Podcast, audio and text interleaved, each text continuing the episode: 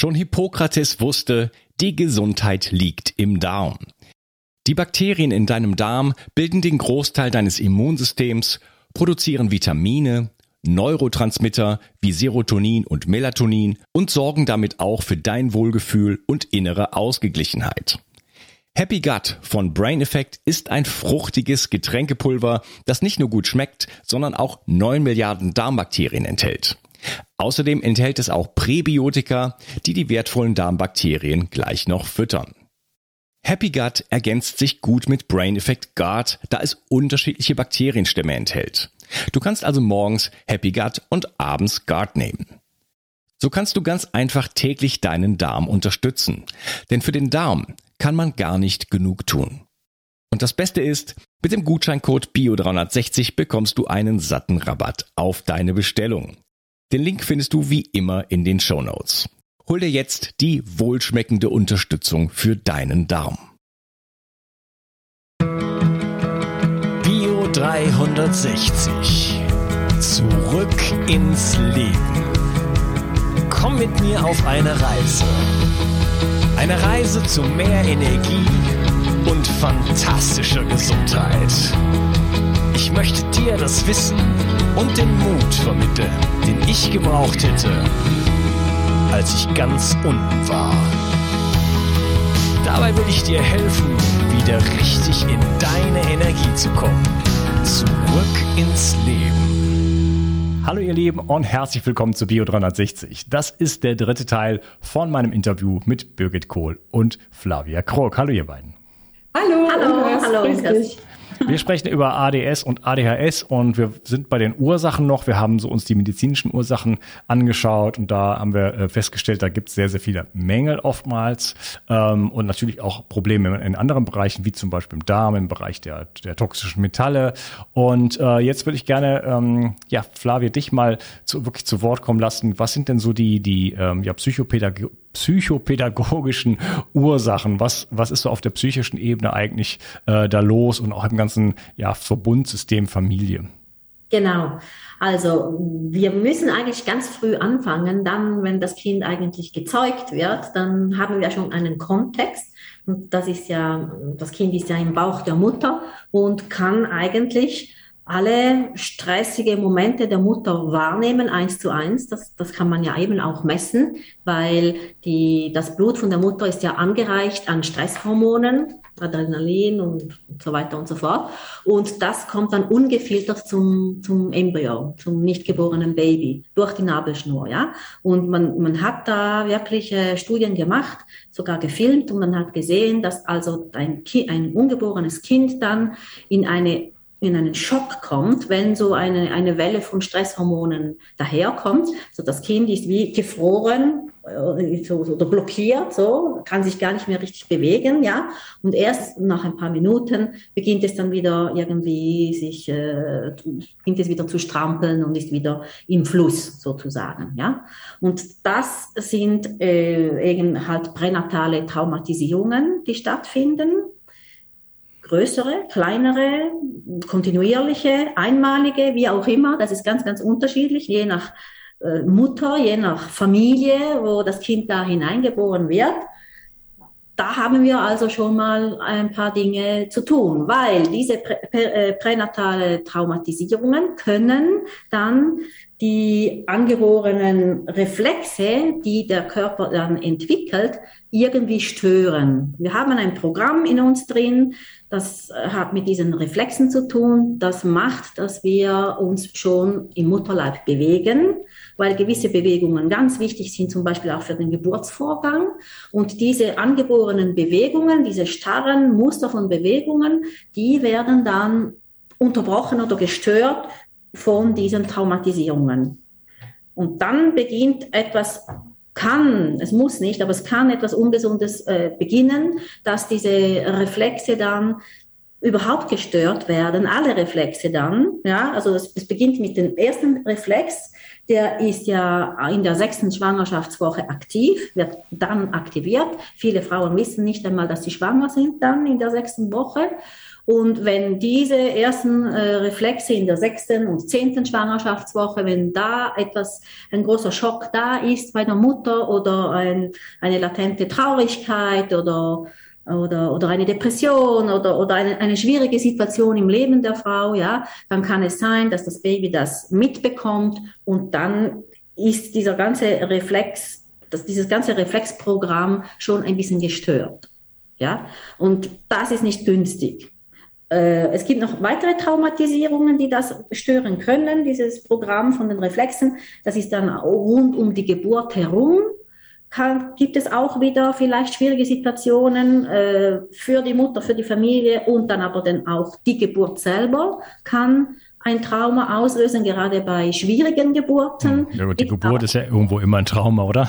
Ja, aber die einen schon oder weniger oder mehr. Na, also ich meine mit, ja. mit Saugglocke und, und, und, äh, Zangengeburt und so weiter, mhm. Steißlage und so, das sind, das sind dann eben, das sind dann eben schon ganz schwierige Momente für die Kinder, ja, die dann wirklich, also wo das Kind selber schon wirklich traumatisiert wird von der eigenen Lebenserfahrung sozusagen, ja. Mhm. Und dann eben aber auch noch äh, während der Kindheit. Da kann dann das Kind selber auch wieder Traumatisierungen durch äh, erleben, ja? ja. Diese Reflexe, was, was, was äh, verstehst du unter Reflexen? Genau, das sind frühkindliche Reflexe. Das ist ein, ein Programm, da ein genetisch vorgelegtes Programm, das uns hilft, uns zu bewegen. Im Mutterleib bereits schon, dass wir gewisse Bewegungen machen, mhm. dass wir zum Beispiel auch lernen, was ist hinten, wir können uns so bewegen, nach hinten, nach vorne, nach links, nach rechts. Ja? Also der, der Körper übt schon im Mutterleib und äh, das sind wichtige starre Bewegungen vorerst, die uns dann helfen, gewisse wichtige Entwicklungsschritte zu bewältigen. Also die Geburt ist so ein Entwicklungsschritt und nachher dann das allmähliche Aufstehen, sich aufziehen und dann das, das Gehen, die Meilensteine mhm. genau der Entwicklung, ja. Mhm. Und wenn jetzt also diese, dieses Programm dann gestört wird, dann kann sich das Programm vielleicht eben fixieren. Und das sollte nicht so sein, weil das Kind, wenn, wenn diese Meilensteine äh, erreicht werden, muss sich das Kind frei bewegen können. Das heißt, diese fixen Abläufe von Bewegungen müssen wieder zurückgeholt werden. Sie müssen sich wieder verabschieden. Also das Programm muss, muss wieder sich zu, äh, verabschieden, so dass das Kind dann ganz frei ist, sich so zu bewegen, wie es eben halt die Situation erfordert. Ja, das wäre das gesunde, äh, der, gesunde Ablauf. Aber wenn eben dieses Programm, dieses fixe Programm, diese frühkindliche Reflexe gestört wurden, vielleicht bereits schon in der sechsten Schwangerschaftswoche oder auch ein bisschen später, dann kann es sein, dass halt dieses Programm sich nicht verabschiedet im richtigen Moment und persistiert, also bleibt und das Kind in den Bewegungen stört. Und ein ADHS-Kind zum Beispiel hat verschiedene Schwierigkeiten. Es wird, äh, es ist zappelig und nervös, weil ein Reflex immer wieder reagiert und zwar auf Berührung. Das ist der Reflex, den wir da, den wir da hinten auslösen beim Rücken und eine, eine Stuhllehne zum Beispiel, die, die das Kind eben immer wieder berührt beim Sitzen in der Schule, ja, macht, dass dieser Reflex da hinten aktiviert wird, obwohl er eigentlich gar nicht mehr aktiv sein sollte. Aber er ist aktiv, weil eben vielleicht irgendwelche Traumatisierungen da sind. Und das Interessante ist jetzt also. Und das führt dann, das führt dann zu bestimmten Bewegungen, die das, das Kind das, dann ausführt? genau, das Kind ist dann zappelig, weil jedes Mal wird es hier hinten berührt, ist es dann zappelig und möchte eigentlich gar nicht auf diesem Stuhl sitzen, weil das ist anstrengend. Ja, weil es kann sich ja selber gar nicht richtig kontrollieren, weil diese Stuhlberührung im Rücken macht, dass ein, etwas abläuft, das das Kind gar nicht will, eigentlich. Ja, zum Beispiel. Das ist nur ein Beispiel. Wir haben noch ganz, ganz viele von solchen ab, äh, fixen Abläufen, die getriggert werden, die eigentlich gar nicht mehr persistieren mhm. sollten, aber die sind dann eben halt da. Ja. Mhm. Das ist spannend. Mir fällt gerade, fällt gerade ein, das ist so bei mir so zwischen den Schulterblitzen da irgendwo. Das ist ja. so mein, mein sensibelster Punkt. Also das ja. ist so okay. die Achillesferse irgendwo. Okay, okay. Zwischen okay. den Schulterblitzen. Okay. Ja, also da, wenn man, da zum Beispiel, wenn da Berührung stattfindet, ist das für mich ein unglaubliches Gefühl von Sicherheit. Ja, ist schön, Sicherheit. schön. Mhm. Ja, von, von, ja. von, von Wärme und so weiter. Aber es, es, ist, es fällt mir auf. Das ist sehr, sehr, sehr speziell, dieser Punkt für mich. Ne? Also das ja, ist so okay. wirklich mein zarteste, meine zarteste Stelle. Das ist schön. Das bist, ja. das hat, hat aber jetzt nicht direkt mit den Reflexen zu tun, ja, mit diesem Programm, ja, mhm. genau. Aber also, ich kann vielleicht noch auflisten, was passiert, wenn diese, äh, diese Reflexe, diese frühkindlichen Reflexe nicht korrekt integriert werden, also nicht sich normal so wieder verabschieden, wie wir vorher gesagt haben. Was gibt es für Folgen? Äh, es, gibt, es gibt verschiedene Symptome dazu. Also es gibt eben eine innere und eine äußere äh, Unruhe, dann eine geringere Konzentrationsfähigkeit, eine geringere Orientierung äh, im 2D-Raum, also auf, auf dem Blatt solche Kinder zum Beispiel, die füllen nur eine Seite des Blattes aus und die andere Seite bleibt leer, weil sie einfach nicht so richtig sich orientieren können auf dieser Fläche. Mhm. Aber auch im 3D-Raum, manchmal verwechseln sie links und rechts, das wäre ganz typisch zum Beispiel. Und dann auch im übertragenen Sinn im semantischen Raum, also im, äh, im, im, im Raum von den Wörtern und von den äh, Bedeutungen. Also sie verwechseln manchmal Bedeutungen viel schneller als andere Kinder oder auch äh, im, im Zeitraum und im Zahlenraum. Und das wären dann Kinder, die zum Beispiel auch mit, Lese, äh, mit Lesen und Schreiben Mühe mhm. haben oder mit dem Rechnen, weil für sie es einfach sehr, sehr schwer ist zu unterscheiden, ist jetzt zwei größer oder kleiner als 10? Oder kommt 2 vor 10 oder kommt jetzt 2 nach 10? Sie sind super intelligent. Das hat gar nichts mit Intelligenz zu tun. Sie sind meistens überintelligent. Sie haben ein hohes IQ, aber sie können sich nicht gut orientieren in diesem Zahlenraum. Und das alles eben hat mit diesen Reflexen zu tun. Dann weiter noch die äh, Koordination zwischen Auge und Hand. Das ist auch ganz wichtig, wenn wir schreiben oder lesen, ja. Ich kenne solche Schüler, weil ich äh, unterrichte ja auch an einer halbpädagogischen Schule. Wir haben viele solche Schüler. Also die, die lesen dann ziemlich gut, aber mit dem Finger, wenn ich, wenn ich sie auffordere, zeig mir, wo du bist mit den Augen. Ja, also kannst du mir mit dem Finger zeigen. Dann ist der, Finger immer so zwei Zentimeter verschoben. Mhm. Augen lesen, aber der Finger ist zwei Zentimeter verschoben. Und das ist eine Riesenleistung, die die ja jetzt äh, erbringen müssen, dass sie trotz diesen zwei Zentimeter Verschiebung gut lesen können. Mhm. Und, und, das hat wieder mit diesen Reflexen zu tun, ja, die nicht gut äh, integriert, äh, äh sich integrieren können, ja. Dann noch weitere äh, feinmotorischen äh, Problematiken, die Stifthaltung. Sie können, sie verkrampfen sich. Es gibt Kinder zum Beispiel, die unheimlich viel Energie in diesen Stift hineintun und fast das Blatt kaputt machen. Ja, das wäre auch wieder, hat auch wieder mit den Reflexen zu tun. Oder umgekehrt Kinder, die, die, die ganz ein, eine lasche Hand haben, die den Stift gar nicht richtig halten können, fast mhm. aus der Hand fällt. Ja, weil das eben auch mit diesen äh, Reflexen zu tun hat dann äh, auch eine, eine, eine Aggression, eine Unausgeglichenheit in den Emotionen kann auch daraus resultieren. Das alles einfach mal puncto Reflexen. Dann haben wir aber auch noch andere psychologische Ursachen noch eine ganze Liste.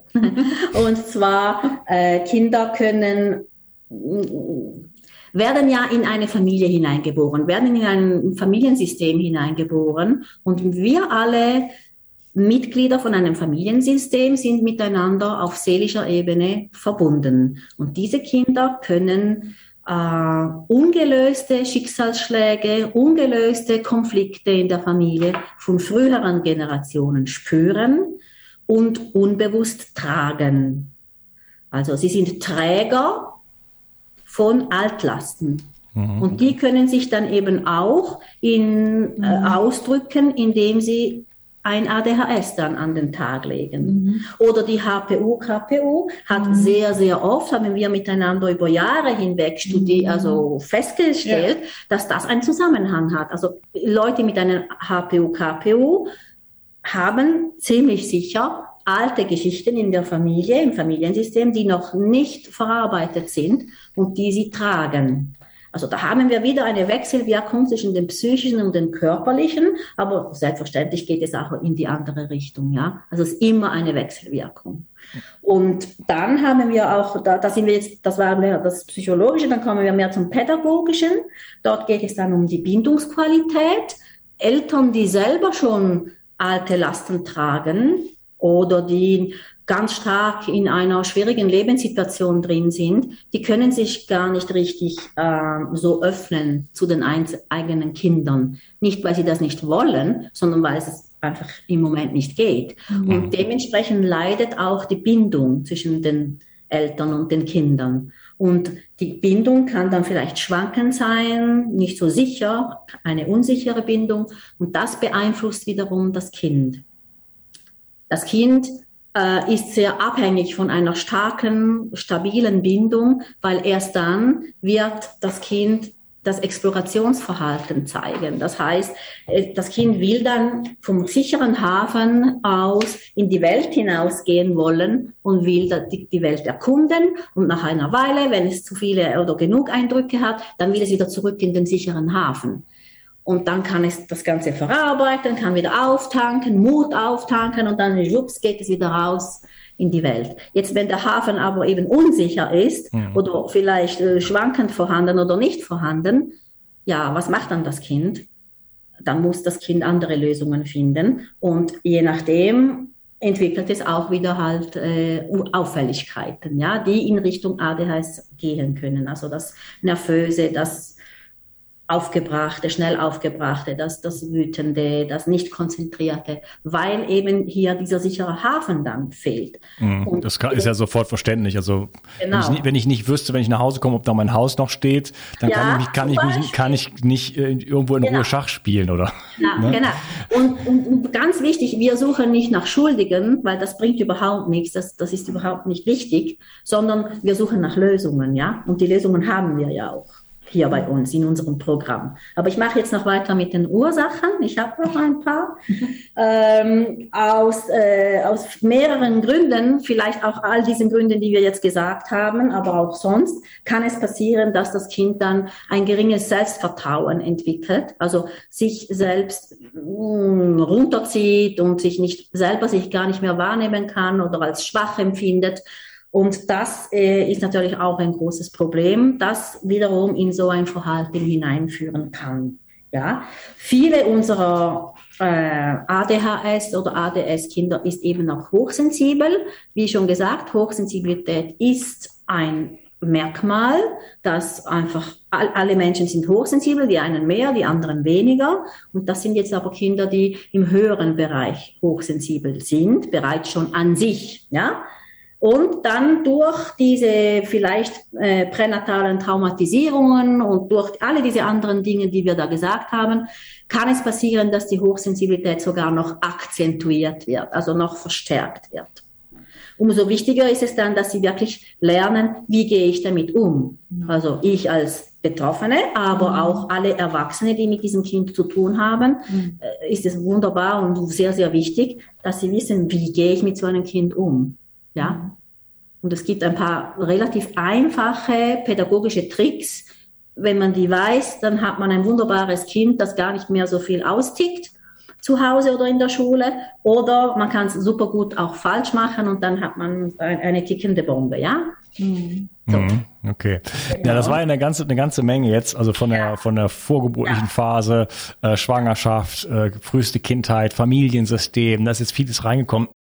Vielleicht, ja. äh, ich würde gerne mal so ein bisschen auf die Behandlung zu sprechen kommen und vielleicht machen wir einfach gleich du und ich weiter, äh, einfach bei diesen psychischen Aspekten zu bleiben ne? und gehen dann ja. nachher so auf den auf den auf den Körper wieder, wieder dann ein mit der Birgit, ähm, weil wir jetzt gerade in, in dem Thema sind. Äh, mhm. wie, wie, wie, wie, wie geht das so los? Oder vielleicht willst du mal den großen Bogen, sag ich mal, erstmal spannen oder eine von euch beiden, wie das so ganz grob aussieht und dann kommen wir halt eben auf diese Aspekte zu sprechen. Vielleicht möchtest du den großen Bogen spannen und, und sagen einfach, wie unser Programm abläuft. Ähm, ja, mhm. also soll ich doch beginnen. Mhm. Ja. Gut, also ähm, stellen wir uns das einfach jetzt mal vor. Wir haben erst Erstkontakt, wir lernen uns kennen, ja, einmal bei mir, einmal bei dir. Ähm, wir fangen an, eine ausführliche Anamnese zu machen. Dann entscheiden wir, welche labordiagnostischen Dinge notwendig sind. Ja, was gibt mir Hinweise? Also das hatten wir ja schon, ne? Mängel, Allergien und so weiter. Ähm, Darm haben wir nicht, nicht vergessen. Und dann Anschließend zu Flavia, sag kurz, was du gerade machst bei der Erstkonsultation. Genau, also genau. bei der Erstkonsultation möchte ich natürlich von den Eltern wieder äh, einiges wissen. Also ich mache eine Anamnese vom Kind, die, ganze Schwangerschaft selbstverständlich, äh, die ganze Geburt, das ist ja eben wichtig, wissen wir jetzt warum. Und dann schaue ich auch das Kind an und mache einen Check von den äh, Reflexen. Wie stark sind sie integriert, wie stark sind sie noch nicht integriert, ja? Genau. Also das ist die Diagnose, das ist mal so der Anfang. Genau. Also das jetzt Reflexe so, so, so das klassische so mit dem Hämmerchen aufs Knie oder?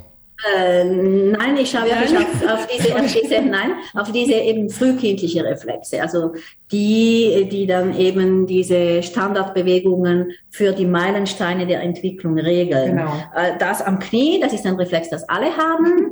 ja, also auch mit 90 sollte man das noch vielleicht haben, wäre noch cool, weil dann kann man das Knie immer noch bewegen. Ja, aber wir, wir konzentrieren uns auf diese frühkindliche genau. Reflexe. Ja? Genau. Mhm. mhm. Also die kann man auch irgendwo abklopfen oder gibt man ja, auch mal so ein Beispiel? Ja, ja, es gibt so, es gibt tatsächlich Bewegungsmuster, die man ja Bewegungsmuster, ja. Griffe, ja, oder eben das Kind muss dann vielleicht irgendetwas Kleines turnen oder so und dann kann man sehen, ah, Hast du mal so ein Beispiel? Äh, ein Beispiel wäre zum Beispiel, dass das Kind geradeaus gehen muss, auf mich zu und ich auf das Kind zu so äh, können wir den ersten Reflex, den ganz wichtigen da, der der Furcht- und äh, Fluchtreflex, ja, der ja eben in der sechsten Schwangerschaftswoche aktiviert wird. Und wenn das Kind eben ähm, verunsichert ist, schnell verunsichert ist, da, da gibt es einfach ein paar Tricks, muss man dann ablesen können, ja. Dann kann man sagen, der Reflex ist noch aktiv und der sollte eigentlich äh, nicht mehr in dieser Heftigkeit aktiv sein oder der Reflex ist in einer mittleren, in einer mittleren Breite aktiv, also ist okay, ist gut, da muss man nichts machen. Mhm. Genau. genau. Und so kann man das mit allen 13 Reflexen machen. Ja, es gibt so Übungen einfach. Ja? Mhm. Und das ist die Diagnostik. Genau, das ist also quasi der Erstkontakt. Genau. Bei dir und bei mir. Ähm, wir machen noch ein bisschen weitere Diagnostik. Wir messen noch das ähm, äh, Elektro, das Vitalfeld des Menschen. Ne? Ähm, da können wir so ein bisschen auf der zellulären Ebene schauen, was da ähm, vielleicht im Argen ist. Ähm, dann gibt es so Begriffe wie oxidativer Stress. Ähm, ähm, was gibt es da noch für Hinweise? Ganz wichtig auch das Lymphsystem, ja, Filtersysteme werden dort bestimmt. Also wir sammeln erstmal, ja, und dann setzen wir uns zusammen, ja, wir besprechen das dann, genau. und dann wird der individuelle Therapieplan ausgearbeitet, ja. Also entsprechend von dem, was wir gefunden haben. Ne? Ich konzentriere mich dann auf das medizinische Ausgleich von, von Mängeln, Darmaufbau, Milieutherapie, ähm, um nochmal auf die Früh Persistenz der frühkindlichen Reflexe äh, einzugehen. Ganz, ganz viele Kinder haben eine unheimlich schlechte Haltung. Mhm. Ne? Mhm. Also der Stichwort Atlas, der erste Halswirbel ist verschoben. Dann, das hat einen Einfluss auf die, früh, auf mhm. die bestehenden, genau, mhm. frühlichen Reflexe ähm, oder auch auf den Energiefluss, mhm. ja, mhm.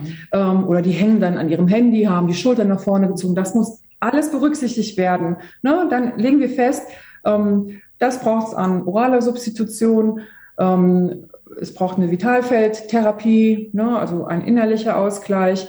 Ähm, es braucht eine Entgiftung am Schluss, es braucht einen Darmaufbau, es braucht eine Milieutherapie. Was ist im, im Mangel, was muss ausgeglichen werden? Ähm, müssen wir, auf welcher Ebene müssen wir entgiften, körperlich, emotional? Und dann haben wir noch so ein, so ein paar Feinheiten.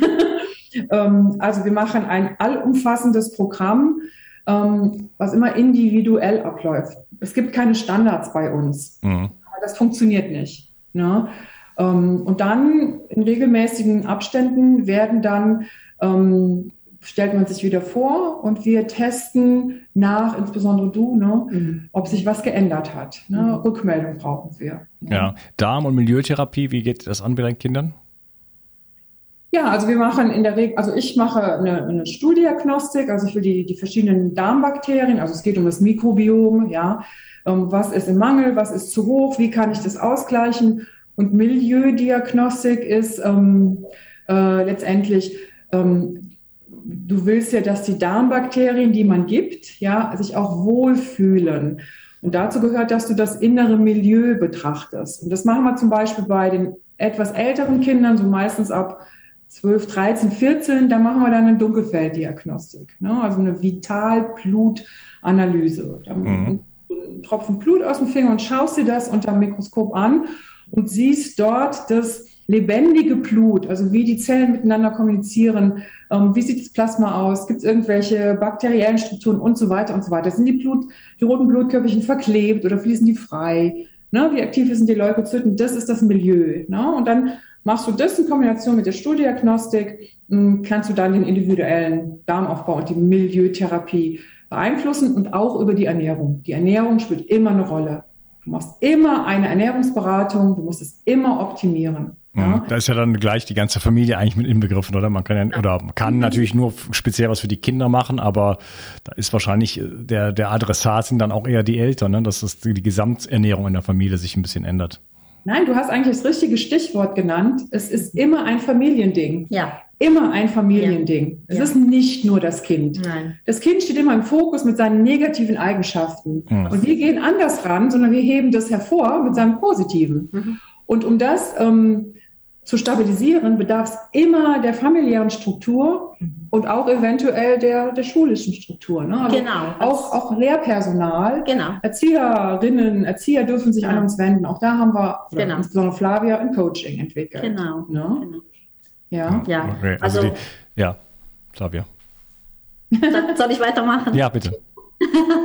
genau, also das wäre ja jetzt eben der Anfang gewesen und dann genau. schauen wir eben je nach Familie, je nach Kind. Ähm, also ich möchte eigentlich immer auch, wenn es irgendwie möglich ist, mit den Eltern arbeiten, weil mhm. nur die Eltern können diese Altlasten im Familiensystem, von denen wir vorher gesprochen haben, die das Kind ja eben passiv trägt, sozusagen, ja, nur die Eltern können die auflösen. Also die gute Nachricht, man kann sie auflösen, aber die Eltern können das und das Kind kann das gar nicht. Also es ist eine Arbeit, die ich eigentlich mit den Eltern äh, sehr gerne machen würde oder ich sie gerne begleiten würde darin, ja, in diesem Prozess der Auflösung.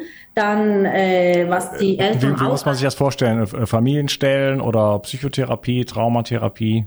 Mm, ja, es geht alles ein bisschen ineinander drin. Ich arbeite sehr imaginativ mit der imaginativen Methode, wo wir uns äh, viele Sachen vorstellen, gewisse Dialoge nachholen. also du arbeitest gleich dann, du schickst sie nicht weg, sondern Eltern, genau. Okay. Alles selbst. ja, ja, genau. Nee, also ich arbeite dann mit ihnen in diesem in diesem äh, Ressort, sagen wir mal. Ja, mhm. also wir machen dann miteinander Imaginationen und versuchen äh, wichtige Dialoge nachzuholen, die noch nie stattgefunden haben und so weiter und so fort. Mhm. Ja. ja.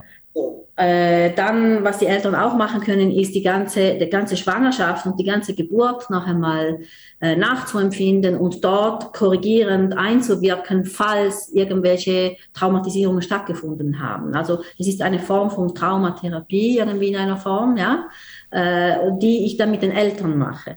Und das funktioniert wunderbar, also super gut, ja. Oder auch perinatale und postnatale Traumatisierung mit dem, mit dem Stillen zum Beispiel. Viele Kinder haben, haben Schwierigkeiten, überhaupt einmal mit dem Stillen zu beginnen oder haben Abneigungen oder Schwierigkeiten. Und aus dem heraus können sich auch Nahrungslebensmittelallergien äh, entwickeln. Und das können wir auch anschauen mit den Eltern und auflösen. Also, wir hatten gerade eine Familie vor kurzem, da habe ich mit den Eltern gearbeitet. Das Kind wollte das und das und das und das und weiß nicht was noch alles, nicht essen.